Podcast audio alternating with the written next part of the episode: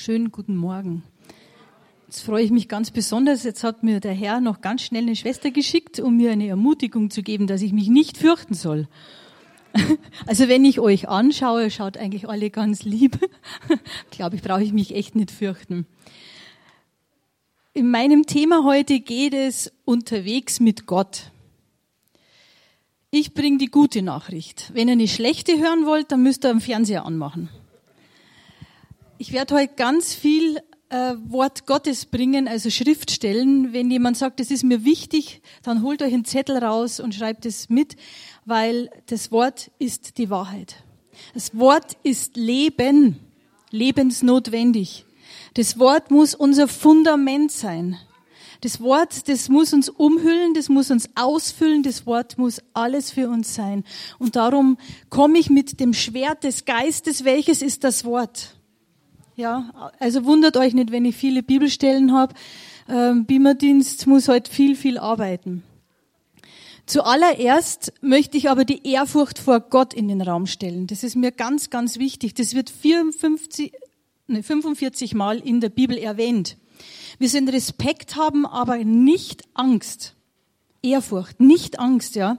Denn Gott hat uns nicht einen Geist der Furcht gegeben, wie es im 2. Timotheus 1, Vers 7 heißt. Gott ist vollkommen in allen Dingen. Stimmt, ihr mir dazu? Ja.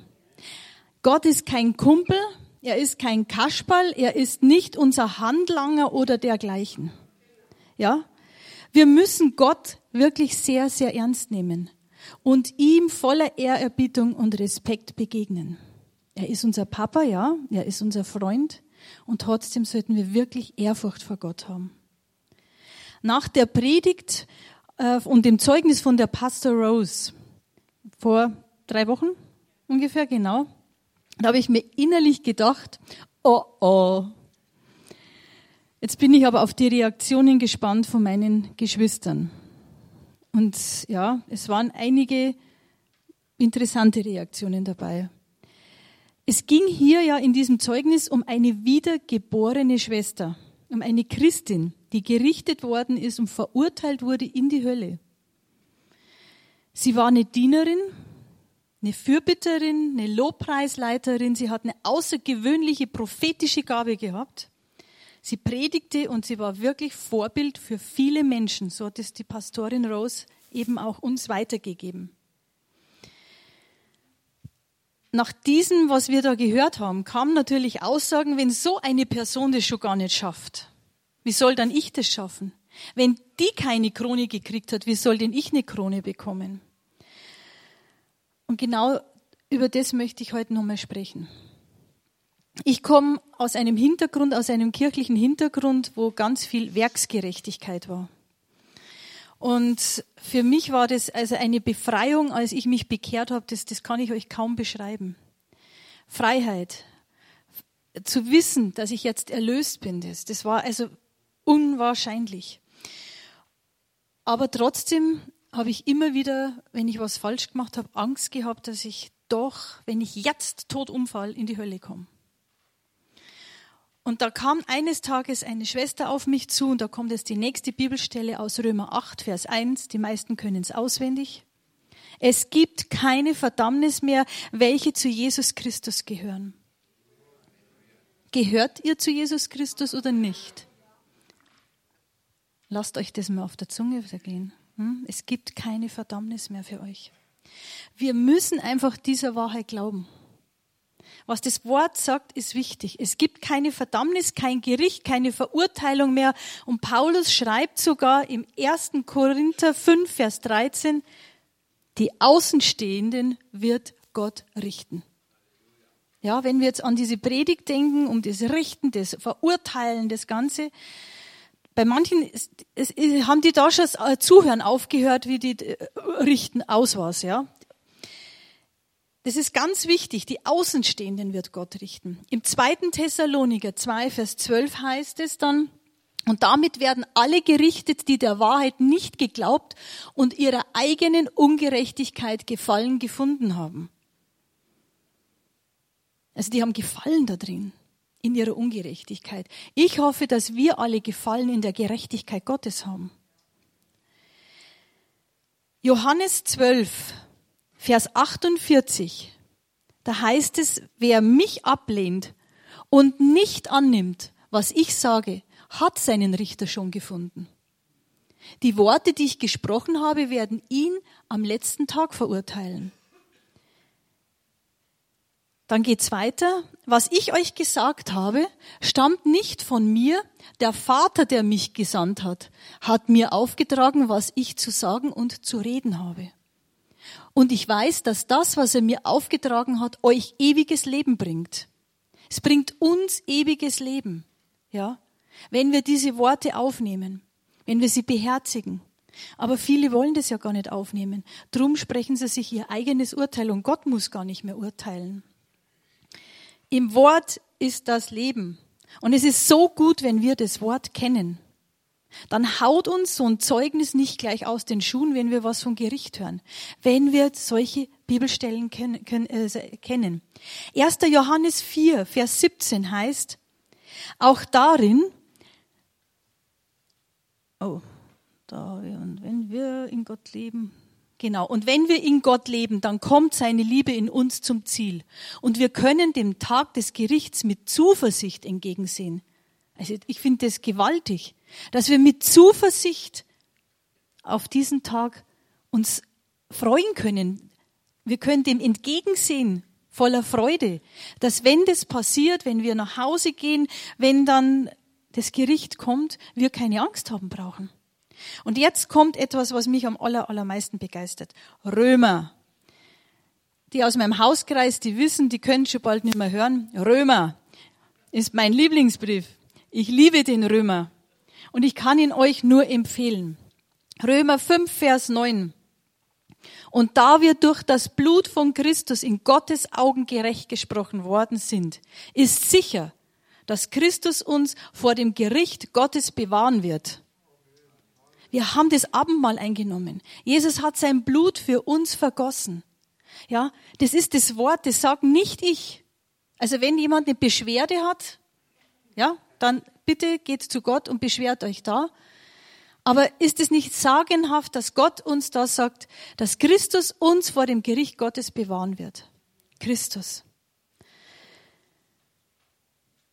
Gott hat uns in eine Freiheit berufen. Er hat uns Freiheit gegeben. Und zwar Freiheit, um ihm zu gehorchen. Uns wurde Vergebung und Freiheit geschenkt. In Freiheit zu leben, das heißt ohne Gesetzesdruck. Ja, wenn er wieder ins Gesetz geht, vergesst es. Er erlebt Druck und nicht Freiheit. Aber diese Freiheit, die bringt uns auch Verantwortung für unser Handeln mit sich. Hebräer 4, Vers 1. Wir sollten vor Furcht zittern bei dem Gedanken, dass einige von euch dieses Ziel nicht erreichen. Und dann im Vers 7 kommt die Antwort, warum das möglich ist. Heute sollt ihr auf seine Stimme hören. Verschließt eure Herzen nicht gegen ihn. Wir sollen auf seine Stimme hören. Und wir sollen unser Herz nicht verschließen. Wir haben diese Möglichkeit. Wir können unser Herz verschließen, wir können hart werden, auch gegenüber Gott. Das ist möglich. Das ist ganz, ganz wichtig, dass wir das wissen. Hebräer 2, Vers 1. Deshalb müssen wir sorgfältig auf das achten, was wir gehört haben, damit wir das Ziel nicht verfehlen.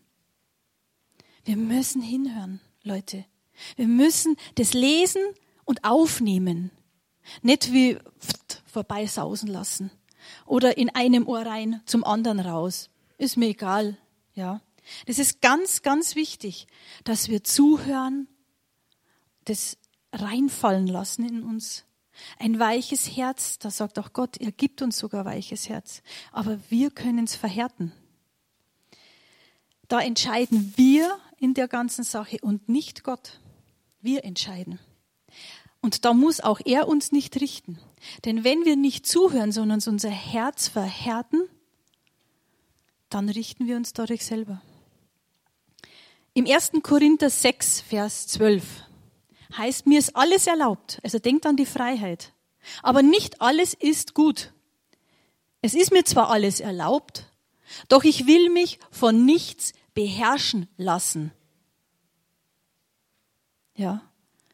Das ist ganz wichtig, dass wir darüber nachdenken. Das, was wir tun, das hat Konsequenzen. Und wenn wir uns beherrschen lassen von Dingen, wo wir wissen, die sind nicht gut für uns, ja, wir können das alles machen. Aber es gibt Konsequenzen. Und die Konsequenzen, da können wir dann nicht sagen, ah, lieber Gott, nimm mal das weg, mach mal das weg, sondern wir müssen durch diese Konsequenzen durchgehen. Aber Gott sei Dank haben wir einen Gott, einen liebevollen Gott und einen Erlöser und der sogar unsere Fehler, die wir machen, noch zum Besten bringt. Das heißt aber jetzt nicht, dass wir ab jetzt kräftig missbauen. Dass wir sagen, das passt doch. Gott macht ja daraus was Gutes und ein göttlicher Dünger ist doch auch schon was. Also um das geht's nicht, ja. Spart euch das lieber an Stress, was ihr dadurch durch falsche Handlungen hervorbringt. Es ist weitaus besser, wenn wir von Anfang an den Ruf und der Anleitung von Gott gehorchen, anstatt dass wir schmerzvolle Umwege gehen.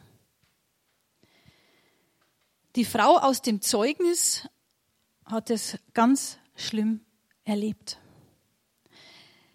Sie war eine bekennende Christin. Sie hat gesagt, ich bekenne doch den Herrn, ich bekenne doch Gott und das ist doch okay so. Ich bin okay.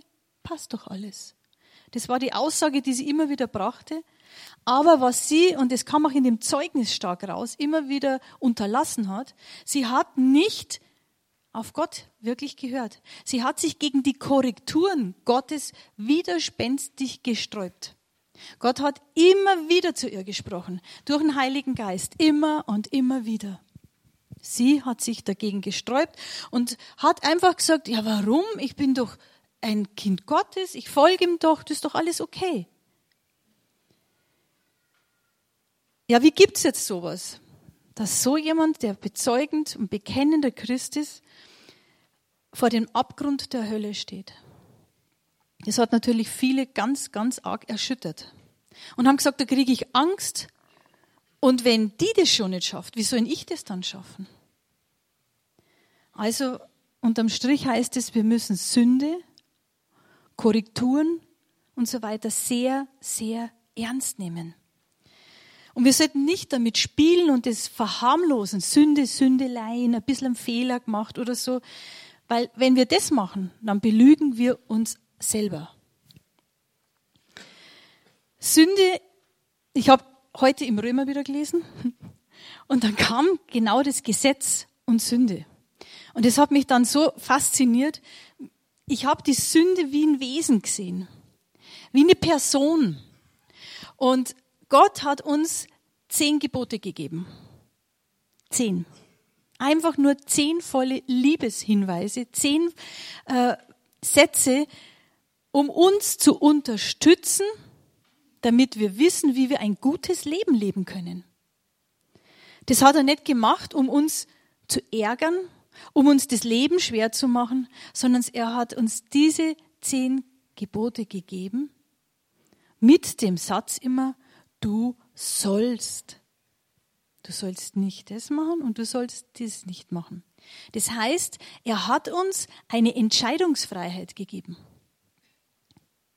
Du sollst, du kannst dich entscheiden. Du sollst es machen oder eben nicht machen. Wir entscheiden.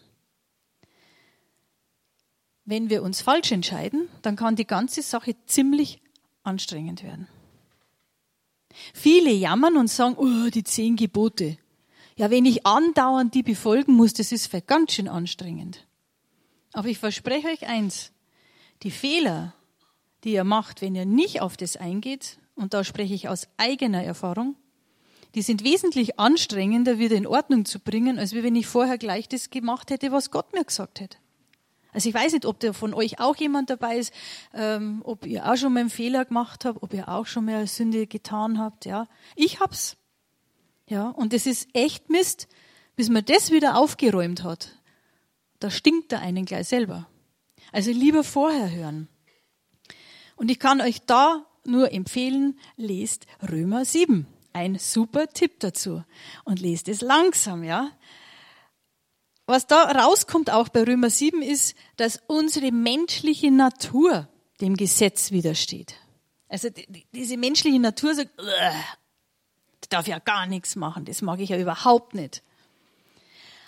Naja, aber Gott hat uns, als wir uns bekehrt haben, Gott sei Dank, eine neue Natur gegeben.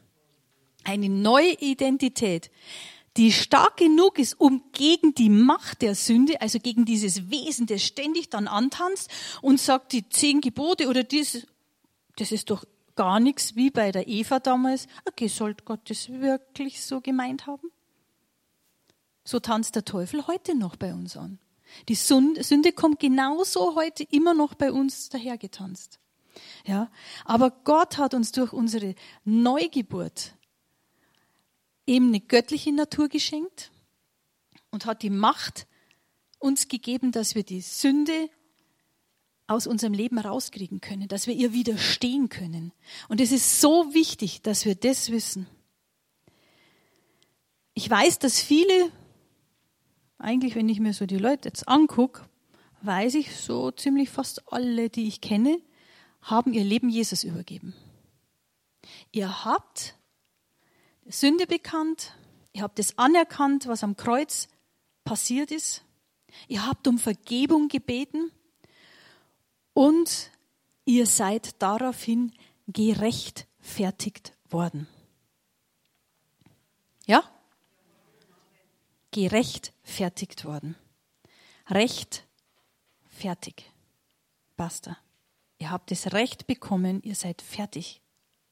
Da macht man nichts mehr dazu. Ja, das ist ganz, ganz wichtig. Das Wort, das geschriebene Wort sagt uns ganz klar, dass unser altes Ich, der Sünde gestorben ist. Und wir haben eine Verwandlung, wir haben eine Erneuerung haben wir bekommen. Und dadurch sind wir eine neue Person sogar geworden. Das sagt das Wort.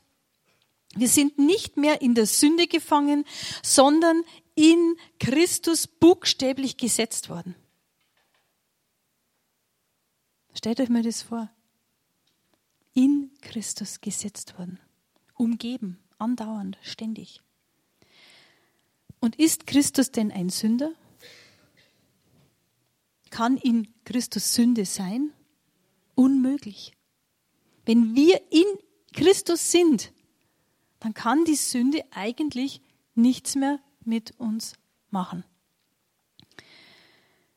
Wenn wir natürlich in Christus bleiben, auch da können wir raus und rein. Es ist unsere einzige Chance gegen die Sünde, indem wir in Christus bleiben. Römer 6. Ich sage euch, Römer ist genial. Römer 6. Unmöglich. Die Sünde hat kein Anrecht mehr an uns. Für sie sind wir tot. Wie könnten wir dann noch weiter in der Sünde leben? Glaube ich, geht es nur weiter. Ihr müsst euch doch darüber im Klaren sein, was bei der Taufe mit euch geschehen ist. Wir alle, die in Jesus Christus hineingetauft wurden, sind damit in seinen Tod hineingetauft, ja hineingetaucht worden. Halleluja. Wie genial. Wie genial. Epheser 4, Vers 24. Als neue Menschen geschaffen, nach dem Ebenbild Gottes und zur Gerechtigkeit, Heiligkeit und Wahrheit berufen, sollt ihr auch euer neues Wesen annehmen. Das ist eine Aktion. Ihr müsst es annehmen. Ja? Ihr müsst euer neues Wesen annehmen. Vielleicht hat der eine oder andere schon erlebt, nachdem er sein neues Wesen angenommen hat, plötzlich vor Herausforderungen stand, vor irgendeiner Situation, eine Reaktion gezeigt hat, wo er hinterher gesagt hat, das war nicht ich. Boah, so habe ich ja noch nie reagiert. So gut. Wow. Wo haben ich die Gedanken her gehabt? Das kann nur von Jesus sein. Sowas passiert, wenn wir das neue Wesen angenommen haben. Es ist also wichtig, dass wir wissen, wir sind keine Sünder mehr. Wir sind Heilige, die noch sündigen. Das sind wir. Ja, wir sind Heilige, die noch sündigen. Wir sind auserwählt und heilig. Und zwar sagt uns das Kolosser 3, Vers 12. Da Gott euch erwählt hat zu seinen Heiligen. Wer widerspricht dem? Gott hat uns auserwählt zu seinen Heiligen. Er weiß, wie wir sind. Aber das ist unsere neue Identität, die Gott uns gegeben hat. Wir müssen der Wahrheit glauben, weil sonst gehen wir echt hoffnungslos unter. Wenn wir uns da nicht aufs Wort stellen, dann kommt der Satan schneller mit seinen Lügen und Verdrehungen angetanzt und das wird er mit Sicherheit machen und wird uns völlig verunsichern. Er wird's versuchen. Aber wenn wir uns auf das Wort stellen und sagen, hi, hallo, das heißt's. Es ist so wichtig, dass wir unser Denken erneuern. Was ist denn das Erste, was ihr macht, wenn ihr in der Früh aufwacht?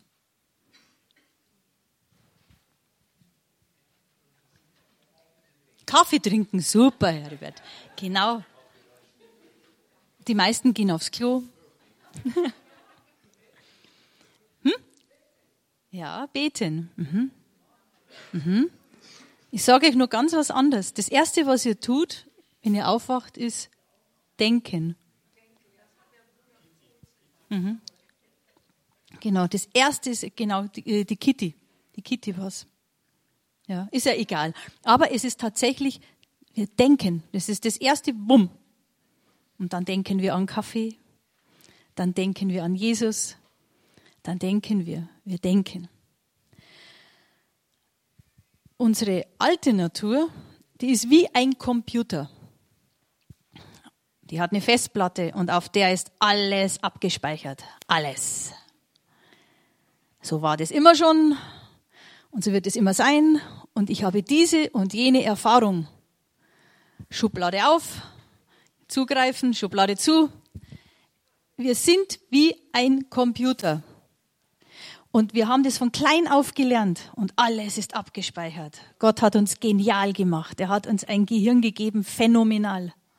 Nur wir setzen es leider oft zu wenig ein. Aber wir haben einen riesen Computer da oben. Römer 12, Vers 2 sagt uns ganz klar, es ist ja keine Idee von mir, lasst euch von Gott durch Veränderung eurer Denkweise in neue Menschen verwandeln. Also Gott weiß, dass es ganz wichtig ist, dass unser Denken erneuert wird weil das alte, die alte Natur so viel Mist abgespeichert hat. Ist natürlich so, dass wenn wir jetzt uns bekehren, ich nicht nach 30 Sekunden ein völlig neues Gehirn habe. Das bleibt mir. Es gehört zu meinem Körper. Aber Gott sagt uns, wir können es verändern, unsere Denkweise. Und das wird uns in neue Menschen verwandeln. In den Gedanken, da beginnt alles und da finden auch die Kämpfe zwischen den Lügen Satans und der Wahrheit Gottes statt. In den Gedanken. Da fängt alles an. Aber je enger ich mit Gott eine Beziehung habe, je enger ich mit Gott unterwegs bin, umso schneller erkenne ich seine Stimme. Ich höre, was er mir sagt und ich werde auf einmal anfangen, mit seinen Plänen übereinzustimmen und es zu machen. Römer 8, Vers 13. Wenn ihr euch aber durch die Kraft des Heiligen Geistes von eurem alten Wesen und den bösen Taten abwendet, werdet ihr leben. Durch die Kraft des Heiligen Geistes. Ist das nicht stark? Da steht nicht durch deine Kraft, streng dich an, und zwar ganz, ganz, ganz fest. Und dann versagst. Dann aber, sondern Gott sagt, durch die Kraft des Heiligen Geistes sollen wir uns von unserem alten Wesen und den bösen Taten abwenden, damit wir leben. Glauben wir denn, dass Gott gut ist und gute Pläne hat, dass er vertrauenswürdig ist? Glauben wir sein Wort? Wenn wir aber jetzt dennoch sündigen, was passiert dann? Sobald wir sündigen, sollten wir anfangen zu laufen. Wohin? Zum Vater, genau. Wir sollen, sobald es uns bewusst wird, das kann auch manchmal ein bisschen dauern. Machen wir was, stellen irgendwas an und wir merken es nicht einmal. Und sind nur ganz fröhlich, juhu. Aber irgendwann, auf einmal, wird es uns bewusst, boah, da bin ich ja total daneben gewesen. Das war es ja überhaupt nicht. Und wie schön ist es, dass wir dann sofort zu unserem Vater laufen können, ihn um Vergebung bitten dürfen, eine geniale Chance von Gott bekommen für ein Vollbad. Wir werden abgewaschen. Unsere Sünde wird uns vergeben, wenn wir Buße tun. Buße ist für mich wie eine Waschmaschine. Aber eine Waschmaschine, die mich reinigt oder die, also Hausfrauen denken natürlich an die Wäsche, die gewaschen wird. Aber wenn Jesus mich wäscht und mich reinigt, dann muss aber auch ich was machen. Eine normale Waschmaschine muss auch ich anschalten, die läuft auch nicht von alleine. Vielleicht erfinden sie irgendwann was, dass man mit dem Ding nur redet, ich weiß es nicht. Aber man muss aktiv werden. Und so ist es auch bei der Buße. Wir müssen aktiv werden. Das gibt schon, so eine Waschmaschine. Das ist ein Wahnsinn. Hei, hei, hei. Was wichtig ist, ist, dass wenn wir Buße getan haben, dass wir diese Reinigung dann auch annehmen, die Gott uns gibt. Die Vergebung, die er uns gibt, wenn wir unsere Schuld von Herzen bekennen. Diese Vergebung müssen wir annehmen und nicht dann in Selbstverdammnis gehen oder sonst was, dann noch mehr wie Gott sein, sondern er sagt, wer bekennt, dem vergebe ich von Herzen und das annehmen.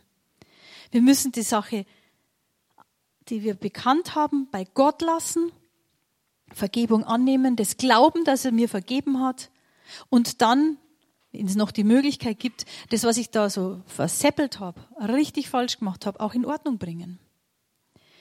Sprüche 24, Vers 16.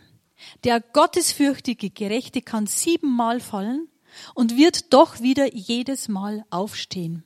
In manchen Bibeln steht, er fällt siebenmal am Tag, aber er steht immer wieder auf. Also, wir haben es gehört schon, wir sind Gerechte durch Jesus Christus.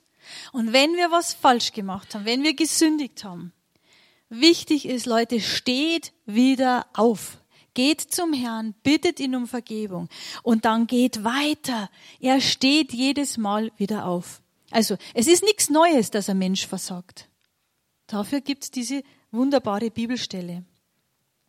Und Gottes Geist, er macht uns auf Sünde aufmerksam. Da können wir uns echt verlassen. Und es ist echt eine große Hilfe, weil manchmal denkt man, ist doch alles normal, das macht doch jeder. Und plötzlich merken wir, dass der Heilige Geist sagt, aber du bist doch die Elisabeth und nicht jeder.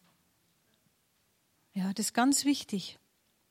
Wichtig ist auch, wenn dann der Heilige Geist kommt, ob wir diese Korrektur dann auch annehmen. Oder ob wir dann so widerspenstig wie diese Frau aus dem Zeugnis reagieren und trotzig werden und da sitzen und, nö. Auch da haben wir die Freiheit zu wählen. Wir können wählen. Wir können sagen, nö, will ich nicht. Oder ich kann sagen, oh Mann, bin ich froh, dass ich dich hab, Heiliger Geist, dass du mir da hilfst, sodass mein neues Wesen immer mehr und mehr rauskommt. Was wir glauben, bestimmt unser Leben. Und glauben wir zum Beispiel, wer wir sind? Glaube ich, 1. Petrus 2, Vers 9 bis 10, dass ich ein Mitglied des auserwählten Geschlechts, der königlichen Priesterschaft des heiligen Volkes, des Volkes des Eigentums bin? Glaube ich das? Ein Mitglied. Ich gehöre dazu, zur königlichen Priesterschaft. Glaube ich, wie es im 1. Korinther 3, Vers 16 steht? Erkennt ihr denn nicht, dass ihr der Tempel Gottes seid und dass der Geist Gottes in euch wohnt? Glaubt ihr das? Dass ihr der Tempel des Heiligen Geistes seid? Glaubt ihr, 1. Petrus 5, Vers 8, den finde ich so genial. Dass ihr ein Feind des Teufels seid. Ist nicht von mir. Ja? Ist aus dem Wort Gottes. Hey Leute, wir sind Feinde des Teufels. Und Gott hat uns nicht hingestellt und hat gesagt, jetzt sei mal Feind. Bist ein bisschen hilflos, macht aber nichts. Wirst halt ein bisschen niederprügelt vom Feind. Nein, der hat Angst vor uns, weil Gott uns eine Waffenrüstung gegeben hat. Wir sind ein Feind des Teufels. Und wenn ein ganzer Raum voll ist mit Ungläubigen und ihr geht als einzige Wiedergeborene rein, wer muss Angst haben? Der Feind, nicht ihr. Und selbst wenn ihr in einen Raum geht, wo Satanisten drinnen sind, Ihr braucht keine Angst haben. Der Feind muss Angst haben. Nicht ihr. Aber ihr müsst wissen, wer ihr seid. Gott hat uns Autorität gegeben. Autorität in Christus. In Christus ist ganz wichtig. Und auch da will Gott uns trainieren. Aber manchmal schaffen wir es nicht einmal, Autorität über Päckchen Gummibärchen oder Kekse zu haben. Mhm. Wir sagen dann, naja, wenn ich dieses Päckchen aufmache, dann muss ich die ganze Packung essen. Ja, also, es ist ganz, ganz wichtig, bestimmst du oder das Gummibärchen? Da müsst ihr echt drüber nachdenken. Also, Gott hat uns Autorität gegeben. Wir bestimmen in Jesus Christus, nicht in uns, in Jesus Christus. In Markus 16, Vers 18 wird ganz stark Autorität ausgelebt. Sie werden Kranken die Hände auflegen und sie heilen. Das heißt nicht, dass das irgendwann mal war, sondern sie werden es tun. Und an wen ist das Wort gerichtet? Echt an euch. Irgendwann werden da ganz viele Kranke kommen. Und dann will ich euch sehen, wie ihr die Hände auflegt und wie ihr für sie betet. Hey Leute, ihr habt Autorität. Ihr habt diese Autorität von Jesus Christus empfangen. Ja, ich lege auch ganz oft die Hände auf und ich bin voller Glauben und ich, ich bin überzeugt davon, dass Jesus das im Himmel ja durch seine Wunden schon vollbracht hat. Die sind schon geheilt worden. Und trotzdem passiert es, dass derjenige sagt, nö, nichts passiert. Aber habe ich jetzt die Verantwortung dafür? Ich habe Glauben gehabt. Gott weiß manchmal, dass die Zeit der Heilung vielleicht jetzt noch nicht da ist. Aber sie könnte jetzt da sein. Und wenn ich jetzt nicht gebetet hätte, wäre die Chance vielleicht vergangen. Bleibt dran, gebt nicht auf. Ich habe vor vielen, vielen Jahren einmal für eine Frau gebetet, die im Rollstuhl saß. Und die ist aus dem Rollstuhl aufgestanden. Boah, das war ein Feeling. Ich war nämlich noch gar nicht so lang gläubig. Boah, das fand ich gewaltig. Und die ganzen Leute, die wo da in der Gruppe dabei waren, die waren natürlich total offen dann auch für, auf einmal fürs Evangelium. War echt klasse. Drei Tage später hat sich diese geheilte Person wieder in ihren Rollstuhl reingesetzt und hat selber gesagt, das kann ich nicht glauben. Ab da saß sie in ihren Rollstuhl wieder. Die Person hat sich selber da rein manövriert. Ja. Aber ich hatte den Mut zu beten. Und ihr könnt glauben, welchen Glauben ich dann entwickelt habe. Da war kaum jemand sicher vor mir für eine Zeit. Fangt an, betet. Nehmt im Glauben das an und ihr werdet staunen, wenn Gott durch euch was macht und dann werdet ihr so einen Glauben kriegen und so eine Freude und ihr werdet begeistert sein, was euer Papa macht, was euer Freund da macht, euer Heiland. Wie genial. Glaube ich, was er sagt? Und lebe ich es auch? Es funktioniert alles nur, wenn ich Gott glaube. Das ist einfach unsere Aufgabe. Aber leider kämpfen wir so viel in unserem Leben mit Umständen, die uns gar nicht gefallen und wir versuchen sie selber zu lösen. Was dabei für uns rauskommt, ist häufig Frustration, weil wir was versuchen zu lösen, was eigentlich Gott lösen möchte. Und dann sagen wir nur ganz demütig, ja, mit dem und dem möchte ich aber jetzt Gott nicht belästigen. Da gibt's ja Schlimmeres.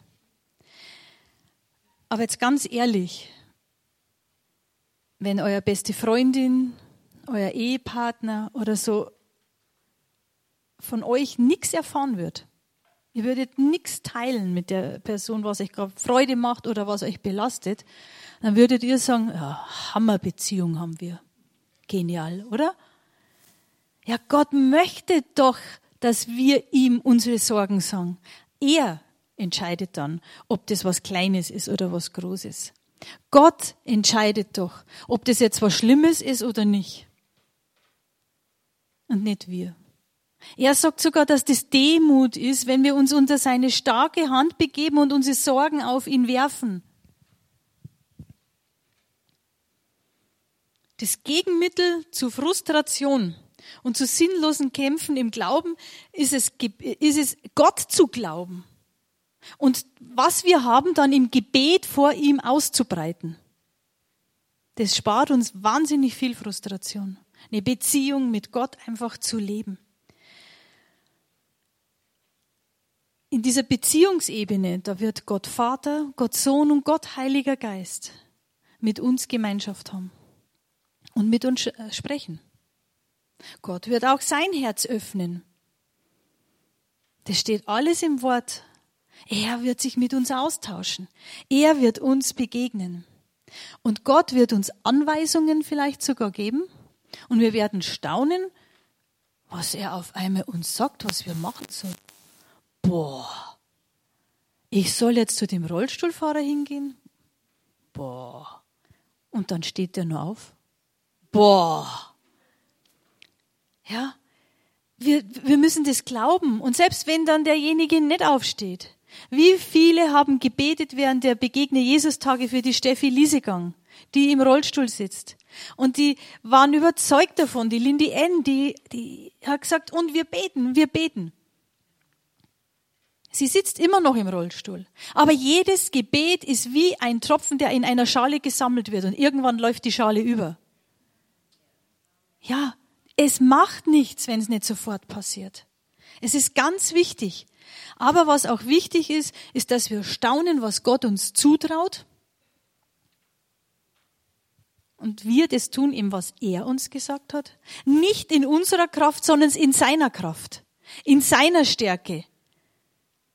Gott gibt uns Begabungen. Aber die sollten wir nicht äh, machen, so wie es diese Frau in dem Zeugnis gemacht hat, die ja wahnsinnig viel Begabungen hatten, hatte, ja, die, die hat einfach getan, wie sie gemeint hat. Um das geht's nicht. Gott will eine Beziehung haben und er will ganz, ganz nah mit uns sein. Und das Interessante ist doch, dass Gott meistens ein bisschen mehr sieht wie wir, oder? Mhm. Wir schauen zum Teil nicht einmal bis zum Tellerrand hin. Und Gott schaut sogar noch drüber. Also er weiß ein bisschen mehr wie wir. Viel, viel, viel mehr. Und es ist wichtig, dass wir da wieder hineinkommen. Das Ganze hat sogar der Apostel Johannes, sein Lieblingsjünger, hat es erkannt.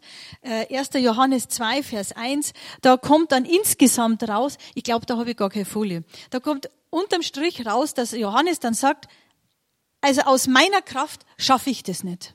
Aus meiner überhaupt nicht. Er wusste genau, er muss aus Gottes Kraft handeln.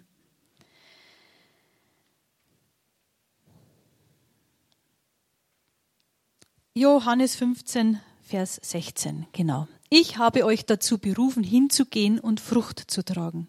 Jetzt kommen wir an den nächsten Punkt von dieser Predigt, wo es um die Früchte dieser Frau ging. Hier hören wir, dass Gott uns berufen hat, dass wir äh, Früchte tragen. Das ist etwas, was Gott ganz, ganz wichtig ist. Jakobus 2, Vers 14.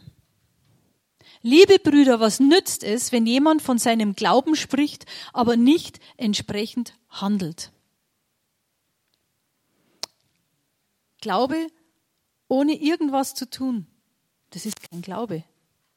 Ja. Wir können uns nicht einfach hinsetzen und, und sagen, äh, Gott wird das schon machen. Ja, Gott lebt doch in uns. Also wenn sie Gott bewegen soll, dann müssen doch wir uns bewegen, der in uns lebt. Oder?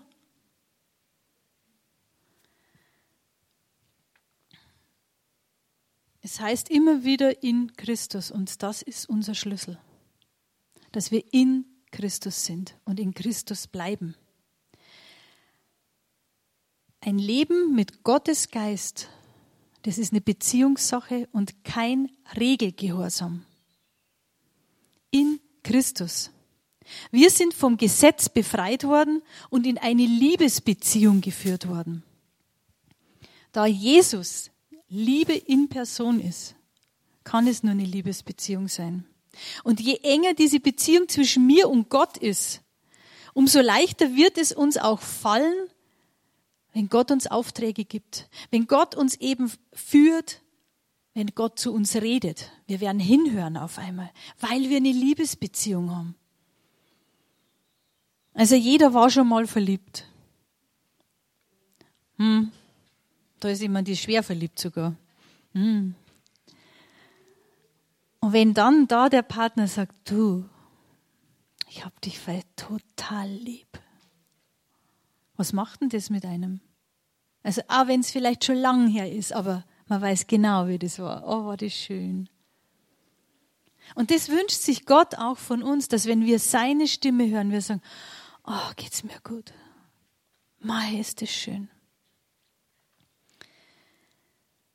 Wir werden lernen, wenn wir Gott hören, dass wir ihm dann auch vertrauen, weil wir wissen, der liebt uns. Der wird uns nie fallen lassen, niemals. Er liebt uns. Was auch ganz spannend ist, wenn wir eine Beziehung mit Gott haben, dann werden wir Abenteuer erleben. Es wird nicht langweilig, das kann ich euch versprechen. Eins der ersten Bücher, die ich gelesen habe, als ich Christ wurde, war von Marilyn Carruthers, ähm, Ich suchte stets das Abenteuer. Das habe ich gleich gelesen, weil mir der Titel so gefallen hat. Oder, wow, Abenteuer, cool. Das, da ist was los. Ja, ein langweiliges Leben, wer will denn das schon?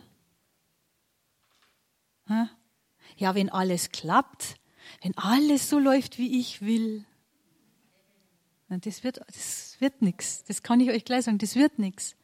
Also mit Gott Abenteuer erleben heißt auch manchmal, dass anstrengend sein kann. Aber wir haben den Sieg. Jawohl, und das ist doch schön. Wir haben dann die Freude, wir haben den Durchbruch. Wow, ist das schön.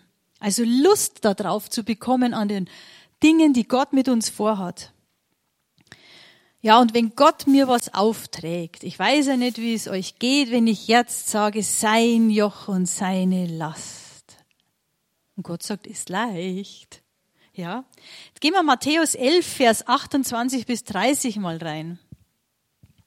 Dann sagte Jesus, kommt alle her zu mir, die ihr müde seid und schwere Lasten tragt. Ich will euch Ruhe schenken. Also er weiß, wo wir drinnen stecken der weiß es ganz genau, obwohl er es uns gesagt hat, dass er uns, ja, die Last, also ein leichtes Joch gibt, eine leichte Last, weiß er trotzdem, dass wir müde sind. Warum?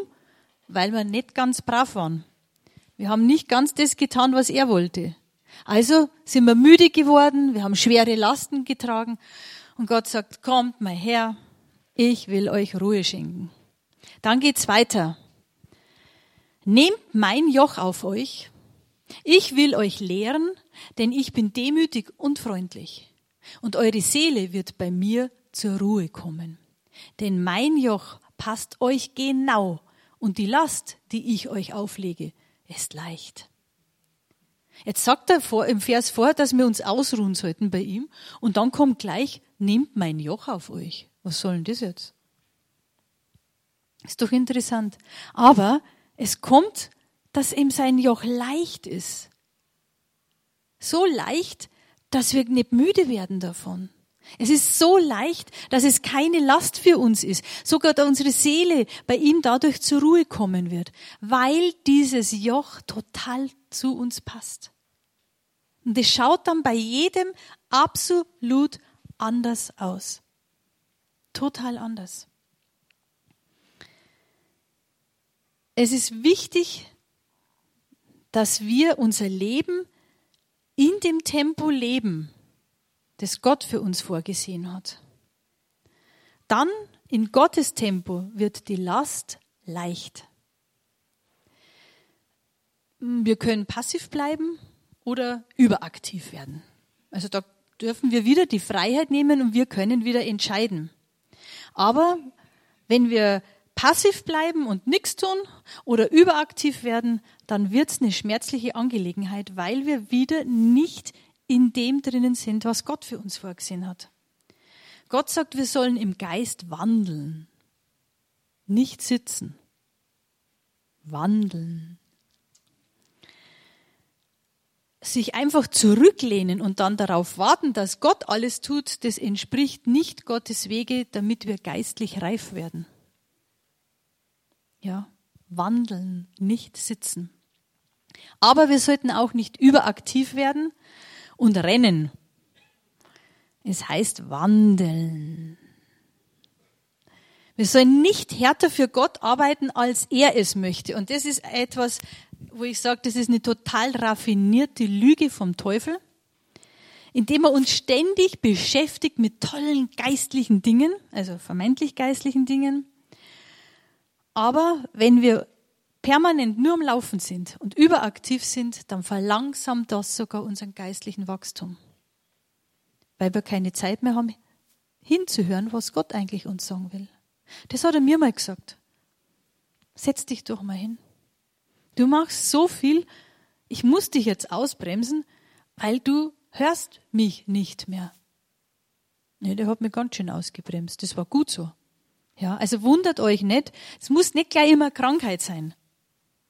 Es kann ein geplatzter Termin sein, der für euch ganz, ganz, ganz wichtig war. Und hinterher stellt sich raus, der war gar nicht so wichtig. Das mit Gott war viel wichtiger. Es, ja, es kann auch passieren, dass jemand, der sich neu bekehrt, so verliebt ist in Gott, dass er sagt, dem beweise ich jetzt, wie sehr ich ihn liebe. Herr, ich werde hunderttausend Menschen für dich bekehren. Halleluja. Und Gott sagt, äh, du, einer wird mir schon reichen. Da hätte ich einen. Gott möchte vielleicht haben, dass wir zu dieser einen Person gehen und diese eine Person bekehrt sich. Und das war Reinhard Bonke. Wow. Millionen, nicht nur hunderttausend. Wer glaubt ihr, bekommt mehr Lohn? Beide haben ihren Lohn. Ja. Und wisst ihr, es wird da im Himmel mal keinen Neid geben, sondern Freude über das, wenn da jemand gehorsam war und das getan hat, was Gott wollte. Es geht darum, das zu tun, was Gott will und in seiner Kraft. Gott wird nie von uns irgendwas verlangen, was wir nicht schaffen können. Das würde er niemals machen. Er wird uns führen, er wird uns anleiten, er wird uns die Türen öffnen, er wird uns in dem Ganzen helfen. Und Gott gibt uns auch die Gabe des Glaubens für die jeweiligen Situationen. Vielleicht habt ihr schon mal jemanden erlebt, der in einer ganz einer furchtbaren Situation drin gesteckt ist und ihr habt euch gefragt, warum diese Person das so gut schafft, so, so gut packt irgendwie. Und dann sagt sie, also ich könnte es nicht. Ich könnte es nicht. Also wie du das schaffst. Diese Person hat sich wahrscheinlich entschieden, das zu machen, was Gott möchte. Und im Glauben das angenommen, dass Gott gesagt hat, geh mit mir da durch und es wird gut. Diese Person hat sich entschieden zu glauben, dass Gott alles unter Kontrolle hat. Und hat Gott geglaubt, dass er gesagt hat, pass mir auf, ich bin da drin. Die Person hat sich entschieden. Und so will Gott mit den jeden einzelnen von uns umgehen. Gott ist vertrauenswürdig und er ist gut und er bleibt gut und er hat gute Gedanken und er hat gute Werke für uns vorbereitet. Und das Ziel und jedes Ziel wird erreicht, wenn Gott dahinter steht. Aber wir müssen uns wirklich entscheiden, ob wir das tun, was Gott uns sagt oder nicht. Gott wird uns nicht zu einem Leben im Geist zwingen. Gott ist kein Zwinger. Gott ist Liebe. Und er wird uns zu nichts zwingen. Und genauso kann uns Satan nicht zu einem Leben im Fleisch zwingen.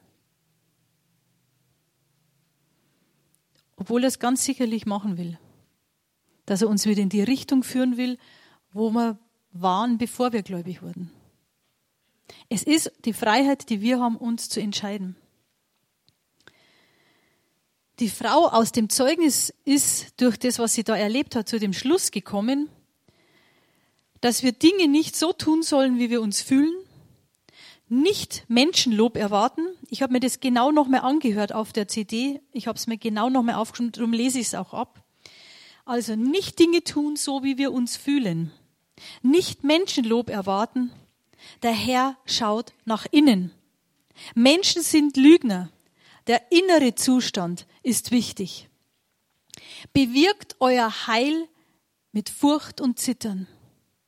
Furcht Gottes bedeutet, das Böse zu hassen. Nichts aus Menschengefälligkeit oder Menschenfurcht tun, bevor wir etwas machen, sollten wir uns fragen, ob es etwas vor Gott bringt. Wir sollten Früchte bringen, indem wir das tun, was Gott uns aufgetragen hat. Egal wie vielleicht jetzt die Situation ausschaut und, und äh, ich meine, ich müsste doch, sollten wir immer schnell Gott fragen. Ist da jetzt was, ist da eine Aufgabe jetzt für mich dran?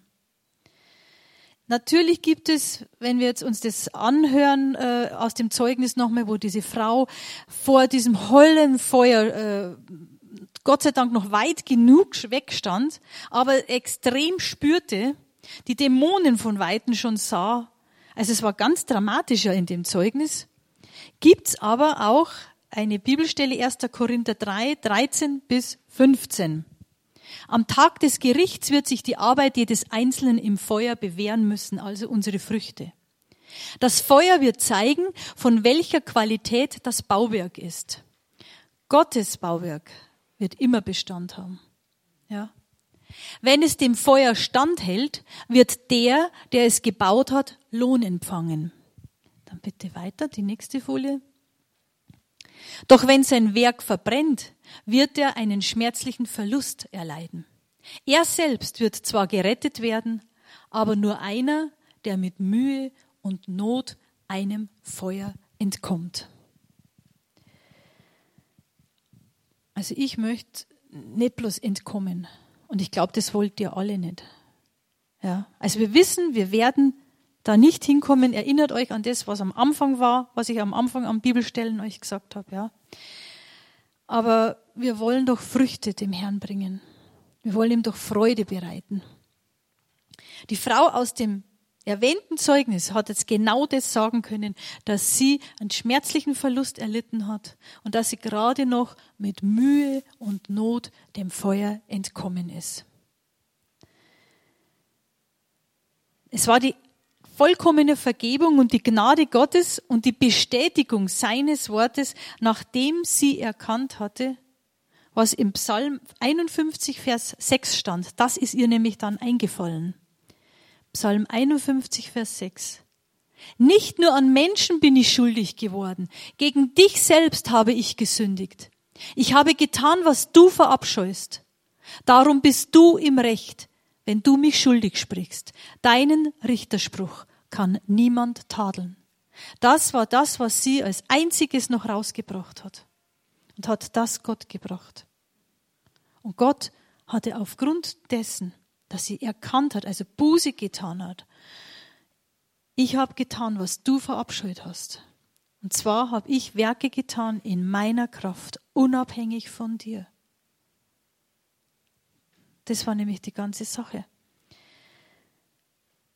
Aufgrund dessen hat sich Jesus zurückholen lassen von Engeln. Sie hat alles im Alleingang gemacht, ohne Jesus und ohne wirklichen Gehorsam. Gott wird nicht eine Seele dem Teufel überlassen, der den Namen Jesu bekennt. 1. Johannes 5, Vers 13. Und dies ist das Zeugnis, dass Gott uns ewiges Leben gegeben hat. Und dieses Leben ist in seinem Sohn. Wer den Sohn hat, hat das Leben. Und wer den Sohn nicht hat, hat das Leben nicht. Also lasst uns den Sohn immer lebendig in uns sein, sodass wir Leben haben. Jeder kann seiner Berufung, und zwar Frucht zu bringen, erfüllen und kann bei Gott mit Händen ankommen, die voller Früchte sind. Jeder von uns kann es. Aber vielleicht sitzt der oder die eine oder andere da und sagt, ah, ich bin doch so müde. Ich kann euch nur sagen, Gott ist die beste Tankstelle. Manch einer sagt, ich habe doch schon so viel getan, ich bin doch schon jetzt seit 40 Jahren hier. Aber Gott sagt, es gibt keine Rentner. Also ich finde es im Wort nicht. Manche sagen, ja, ich bin krank. Aber ganz ehrlich, geht es dir besser, wenn du dich verkriegst und wenn du ja unsichtbar wirst? Gott hat niemals gesagt, dass du es alleine machen sollst und in deiner Kraft. Niemals. Mit ihm in seiner Kraft. In dem, was er dir aufträgt. Und er weiß, er weiß, was du kannst. Es ist wichtig, dass wir uns auf die Beziehung mit Gott konzentrieren und uns leiten lassen. Und ich kann euch nur sagen, dass viele, viele gute Tage vor jedem Einzelnen von euch liegt. Viele gute Tage, weil wir einen guten Gott haben. Tage voller Abenteuer, nicht nur bei den Rangern. Ja, für uns alle. Das hat uns Gott versprochen. Ich hoffe, Ihr seid euch eures Heils gewiss. Ich hoffe es so sehr für euch. 1. Johannes 5, 11 bis 13. Jetzt haben wir es fast. Und dies ist das Zeugnis, dass Gott uns ewiges Leben gegeben hat. Genau. Ähm, das habe ich ja schon vorgelesen. Das brauchen wir nicht. Das sparen wir uns jetzt. Das habt ihr jetzt ja schon gehört. Genau. Wichtig ist, dass wir uns erinnern, dass wir, wenn wir sündigen, Buße tun sollten. Dass nichts zwischen uns und Gott steht. Das ist ein Schlüssel, ein Geheimnis in der ganzen Sache. Dann brauchen wir niemals Angst haben um unser Heil. Ja? Es ist so, so wichtig. Freut euch eben an der Gewissheit eures Heils. Freut euch an eurer Rettung. Freut euch an der Rechtfertigung durch Jesus Christus. Und glaubt, dass jetzt Gott da ist und euch genau jetzt berühren will. Glaubt es. Und ich bitte euch, dass ihr das aktiv zeigt, dass ihr Gott glaubt. Dass ihr entschlossen seid, seinen Willen zu suchen, dass ihr entschlossen seid, seinen Willen zu empfangen, dass ihr entschlossen seid, seine Hilfe und seine Kraft auch anzunehmen. Ich bin mir sicher, dass einige, die diesen Wunsch haben, zu sagen, ich will Früchte bringen. Ich will in der Kraft Gottes gehen, weil meine hat nicht ausgereicht. Das spüre ich ja am eigenen Leib. Gott sagt, den Hungrigen gebe ich zu essen und die, die Durst haben, denen gebe ich zu trinken. Ich will euch da echt ermutigen, dass ihr aktiv werdet, und es ist vollkommen egal, ob ihr jung seid, alt seid, arm seid, reich seid, gelenkig seid, steif seid, was auch immer. Es ist vollkommen egal. Musikalisch, Bewegungskünstler oder nicht, vollkommen egal. Ich würde gerne jetzt am Schluss für euch beten. Wer immer sagt, ich möchte das, ich will Früchte haben, ich möchte die Aktivität Gottes in meinem Leben haben, nicht meine, ich will an meinem Herzen berührt werden. Dann bitte ich euch, dass ihr jetzt aktiv werdet und aufsteht. Weil ich möchte euch da echt segnen.